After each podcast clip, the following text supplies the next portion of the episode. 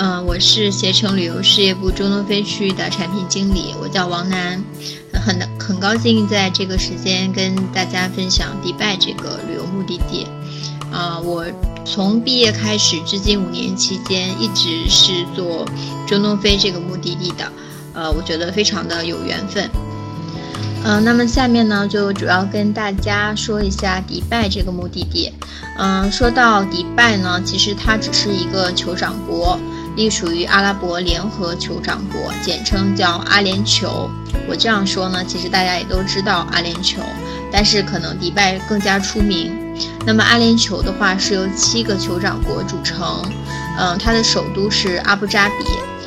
呃，其次是迪拜、沙迦，还有阿芝曼、乌姆盖万、拉斯海马、富吉拉。那么目前我们经常旅游会涉及到的几个酋长国就是。迪拜、阿布扎比还有沙迦，另外还有一些比较小众的，就是阿兹曼啊，呃拉斯海马呀这些海滨的酋长国也会涉及，但是非常少，啊，主要还是以迪拜和阿布扎比为主。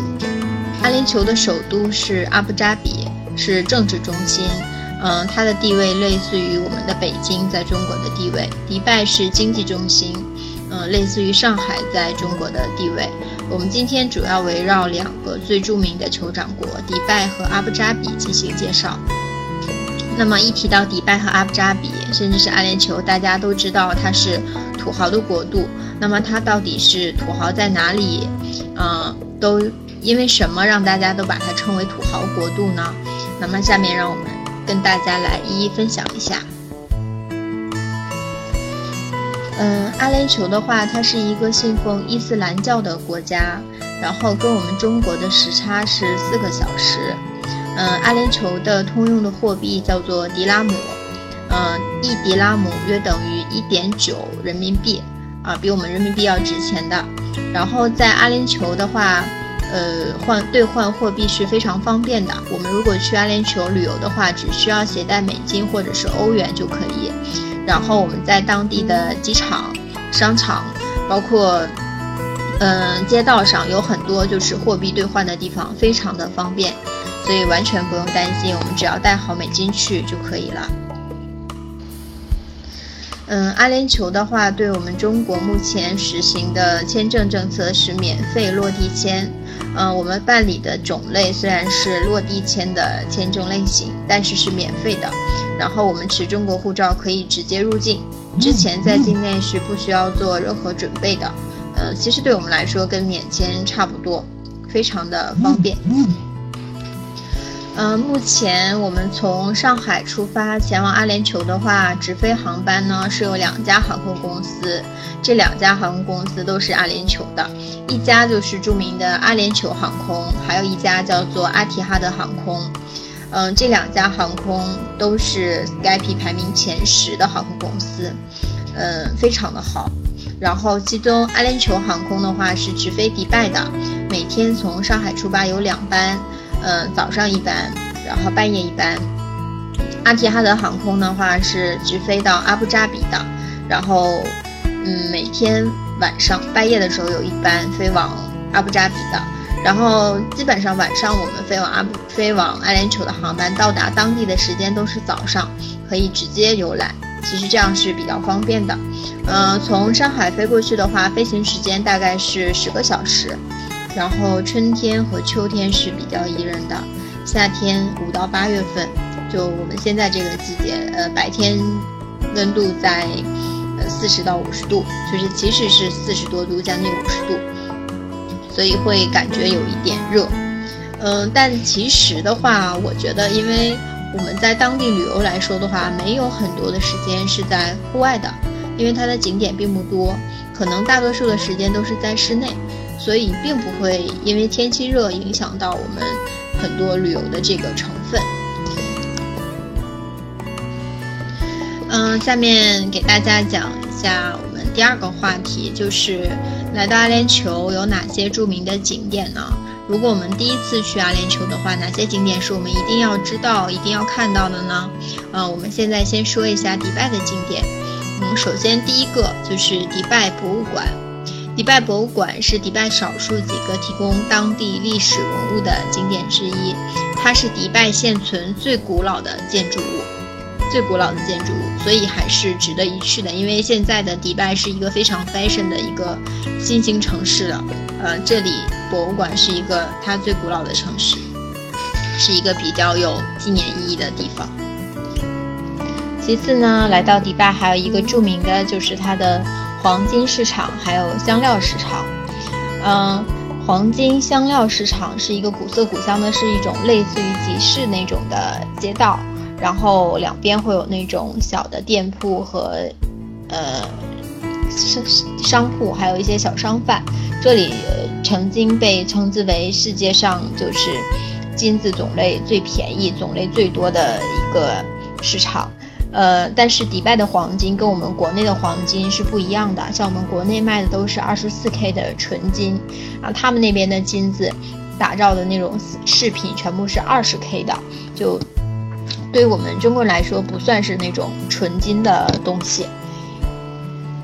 然后刚才上一段的话，我有提到一个迪拜和，还有一个比较著名的就是阿拉伯传统的水上的士。啊，这个的士的话，就是从迪拜河上，迪拜河是连接，嗯，迪拜新城区和老城区的一道河。这个河的一侧是就类似于我们那个上海的这个黄浦江一样，就是河的一侧是新城，河的一侧是老城。那我们上面的这个黄金市场、香料市场就是在迪拜的老城。过了呃，坐这个水上的士的话，到达老城。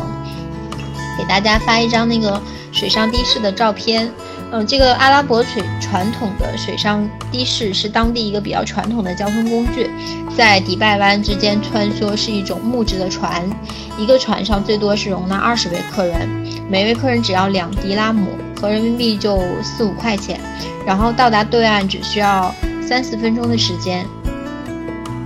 之后呢，还有几个景点是。呃，常规我们会经常涉及到的，像什么朱美拉酒店、朱美拉清真寺这种，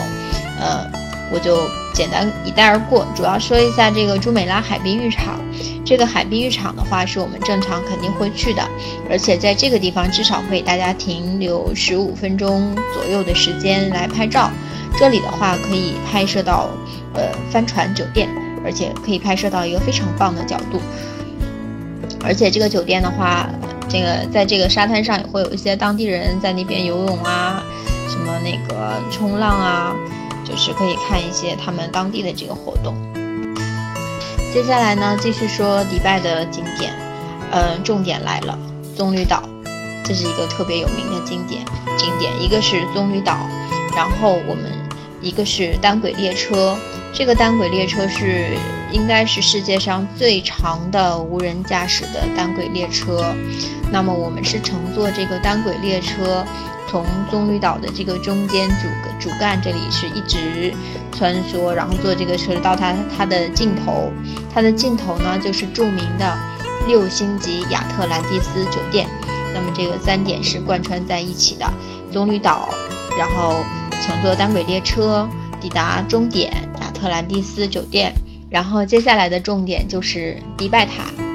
呃，哈利法塔，这个是目前世界上第一高楼，它的高度是八百二十八米，比台北的一零一还要高出三百二十米，造价是达十五亿美元。然后在这里，你可以搭乘世界最快的电梯上升，每秒的速度为十米。仅一分钟的时间便可以来到一百二十四层的观景台，在世界最高塔的旁边有一个世界最大的购物中心，也是大家都知道的独拜梦。然后呢，在独拜梦和这个哈利法塔的下面，就是在独拜梦应该是第一层，哈利法塔的下面大家可以看到世界最大的音乐喷泉。然后下面的话再给大家说一下这个哈利法塔。因为很多客人去的话会选择登这个哈利法塔，那灯塔大家在购票的时候要注意什么呢？它其实有两种票型，一种是一百二十八层普通的，还有一种是 VIP 一百四十八层的。嗯，一百四十八层的这个 VIP 层的话，首先它是电梯直达，无需排队的。然后上到一一百四十八层之后，会有一个专属的沙发的小区域，然后会给你一些饮料啊，然后给你一些椰枣啊，品尝，可以一边休息，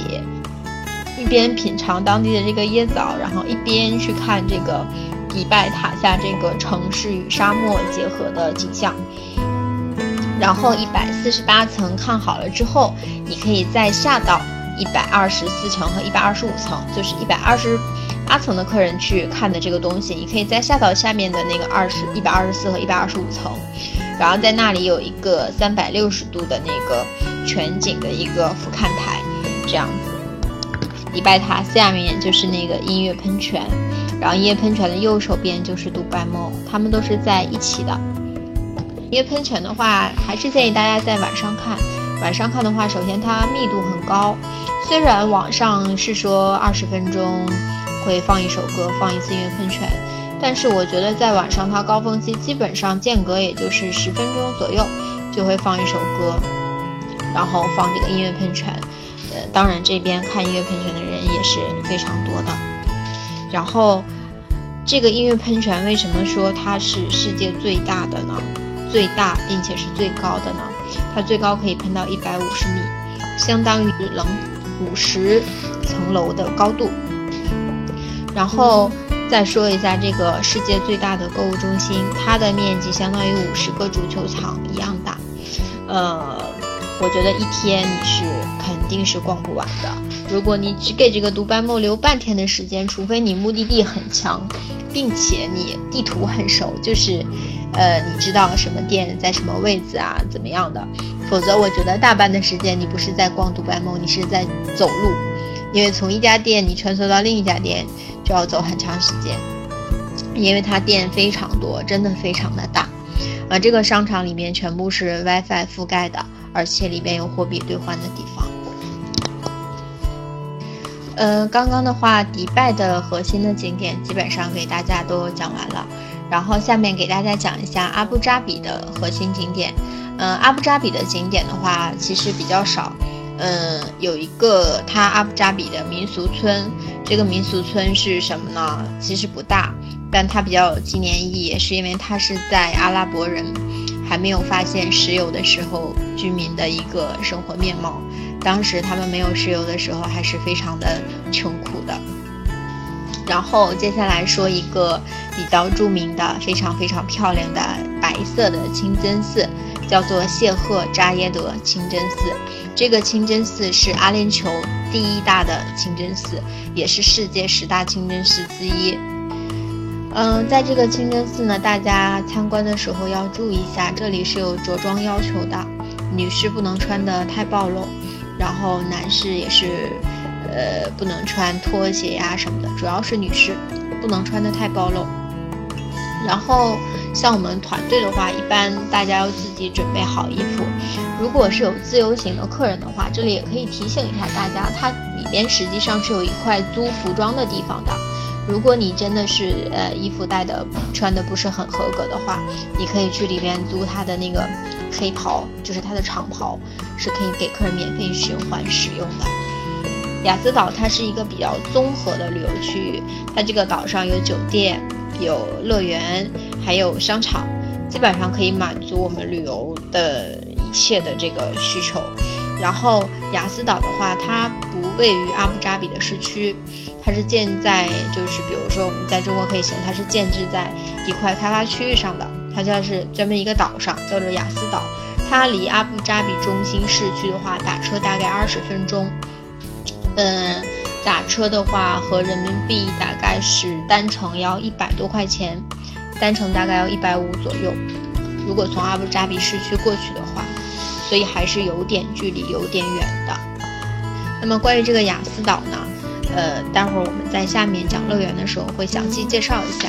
因为这个岛上有著名的法拉利主题公园，有雅思的呃水上乐园，